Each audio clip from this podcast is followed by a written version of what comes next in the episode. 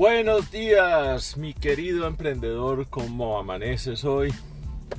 Aquí vengo hoy a contarte una, una conversación sobre unas lecturas recientes que he tenido que me han gustado muchísimo. Eh, vamos a hablar hoy sobre flujo. Y flujo no es flujo de capital ni flujo, sino en inglés le dicen flow y flow es como cuando encuentras eh, ese estado mental o estado de momento y de sinergia donde las cosas avanzan, funcionan y fluyen. Y normalmente son las etapas donde logramos crear bastante, donde se, se encuentra la chispa, la bombillita se prende y se, y se, y se innova. Entonces, estas etapas de flujo eh, es un libro largotote, largotote que me, lo escuché, me lo, agarré como para escucharlo en, durante los momentos que corro o monto bicicleta eh, y lo, lo acabé de escuchar hoy. Está bastante técnico, mucho habla de, la bioquímica del cuerpo, de todas estas endorfinas y todos estos eh, químicos que, Pero me gustó sobre todo entender esto y es la palabra flujo. En algún momento el, podcast pasado hablábamos de dos palabras importantes, una que se llamaba enfoque y otra que se llamaba eh, constancia. Y lo que yo creo que a veces nos confundimos es que creemos que la constancia es algo como voluntario, como que sí requiere un poco de esfuerzo eh, al principio, pero cuando uno empieza a encontrar estas etapas de flujo, eso te da eh, este estímulo, digamos, bioquímico cuando empiezas a lograr que estás avanzando, que estás logrando cosas. Y eso hace que te sientas mejor y que sea muchísimo más fácil mantenerte constante. Entonces, esta palabra flujo es como un poco eh, ayudando a, a, a, que esa otra palabra que hablamos que es constancia e incluso el enfoque sean más sencillos de darse. ¿Por qué? Porque si yo encuentro una recompensa bioquímica cada vez que me enfoco y que soy constante, pues me queda más fácil seguir haciendo. Entonces, hablaba nada más de eso, que el flujo no es algo que se alcance, digamos, naturalmente, o primero no se puede mantener en estado de flujo todo el tiempo, son estados que pueden ser de 90 minutos, 180 minutos e idealmente por ahí unas 4 horas. Eh, y que uno debe tratar de, meter 2, 3, 4, 5, 6, 7 veces a la semana. ¿sí? O sea, empezar con 2 de 90 y, y después lograr eventualmente 7 eh, a la semana de 4 horas cada uno. Eh, esos estados de flujo son estados ininterrumpidos, indistraíbles, donde uno no puede tener ni un celular, ni, ni le pueden tocar la puerta, ni le pueden eh, interrumpir. Sí, es no se puede interrumpir. En, el libro me causó la curiosidad de que eh, usaban de referencia, en algún momento usaban de referencia a Gabriel García Márquez y a Ernest Hemingway. Y entonces decían que estos escritores pues obviamente son maestros del flujo, eh, porque para mantenerte creativo en un periodo largo de tiempo y no escribir un solo libro, sino 8 o 10, pues necesitas tener rutinas que te permitan mantenerte en flujo.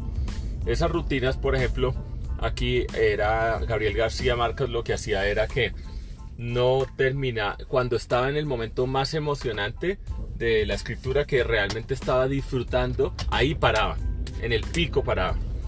Y entonces paraba en el pico y, al otro día lo primero que quería hacer era sentarse porque no dejó, digamos, llegar a un valle ni a, ni a, ni aburrirse del tema, sino que estuvo hablando y estuvo, digamos, en estado pico y su mente también estuvo muy activa después de eso porque estaba muy emocionada. Eh, entonces, entonces, eh, eh, son, digamos, formas para mantener el estado pico, estos estados de flujo eh, que se den todos los días. Entonces, mira cómo hacía Gabriel García Márquez y Ernest Hemingway incluso dejaba las frases, no siquiera un párrafo, sino que dejaba una frase a, media, a medio hecho. La dejaba sin terminar y entonces ahí se quedaba con la frase sin terminar y así seguía al otro día con, con, con, el, con el, seguía al otro día con, con el escrito. Entonces, eh, habló, también hay otra parte que hablan de cuatro fases para no alcanzar el flujo, el flujo o este estado de, fluidez, de fluidez. Es, eh, en el primero es como de la parte del, de la angustia porque uno no está haciendo algo. Entonces normalmente un estado de flujo arranca de un momento de angustia o de un momento de ansiedad porque por la falta de acción, porque tengo ciertas ideas en la cabeza pero no las he accionado entonces, eh, hay que entender que ese estado de flujo no es del todo placentero y que tiene unas etapas, tiene unas etapas incómodas. Entonces, eh, la primera es esa etapa como de ansiedad por la inacción. Eh, después hay otra etapa en que uno empieza a tomar acción, pero es difícil. Es el punto en que uno está como aprendiendo o arrancando, entonces es difícil eventualmente entra uno a la etapa de flujo y después tiene que entrar en una etapa, digamos, de reposo y de, y de, salir pues, del flujo para, para que sea repetible. y no es algo que se debe abusar ni tampoco que se debe eh, presionar con, eh, en exceso. ¿no?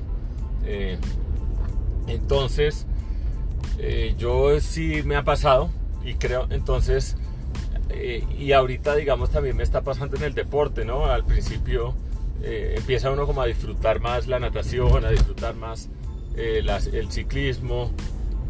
Yo la corrida sí todavía no la disfruto, pero bueno. entonces, el,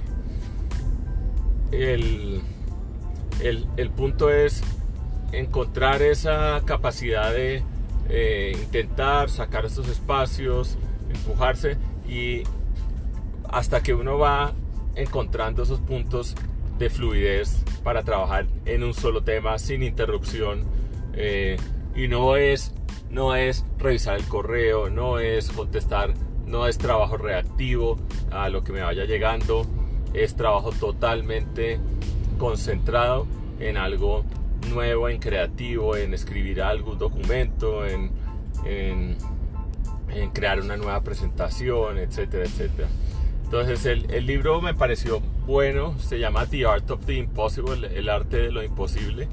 Eh, eh, es un mamotreto gigante, grandísimo, es bastante nuevo el libro, pero está bueno.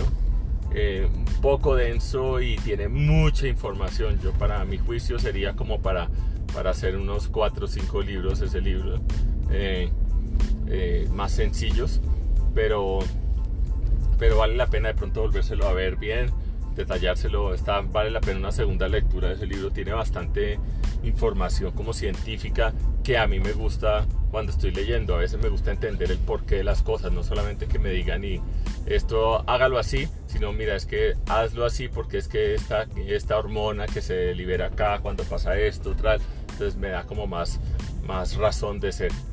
Eh, entonces, esa es la, frase de hoy. La frase de hoy es el flujo, el flow en inglés, que es como cuando el momentum, también le dicen a veces momentum, que es cuando, cuando tienes esa inercia natural y que no puedes dejar de hacer una cosa y lo estás disfrutando y estás creando en una forma eh, increíble. Entonces, a mí me pasa mucho que este flujo también puede ser en equipo, no tiene que ser solamente solo. Por ejemplo, a mí me pasa mucho que a veces necesito el equipo para eso porque me gusta mucho verbalizar lo que voy pensando y, entonces eh, me, me atrae trabajar en equipo también a veces. Entonces voy a estar experimentando esto. Esta semana tengo varias cosas que necesitan flujo. Eh, hoy mismo voy a tratar de hacer una cosa de estas que es algo que he estado retrasando eh, hace rato eh, y que necesita una sentada importante y es un documento bien, bien importante que necesito crear para, para el arranque eh, de la empresa en Ecuador. Entonces Eh, entonces vamos a, a trabajar en eso hoy y les cuento cómo me va implementando esto. Bueno, no siendo más, lo dejo aquí, la palabra flujo, el flujo que es lo que hace que la constancia y el enfoque sean muchísimo más fácil de hacer. Se me fue un almendro. Los mando un abrazote, cuídense mucho, trabaja, trabaja, trabaja, trabaja por tu sueño, no, no renuncies a él, eh, no renuncies a tus sueños, trabaja por él, por él y por ellos. Eh, y, cualquier cosa que necesites, no dudes en escribirme aquí en este eh, podcast. Hay forma de hacer comentarios y esto. Eh, si quieres también dar un review o compartir este podcast con alguien que le pueda servir, porfa hazlo. Te mando un gran abrazo y fuerza. Saludos.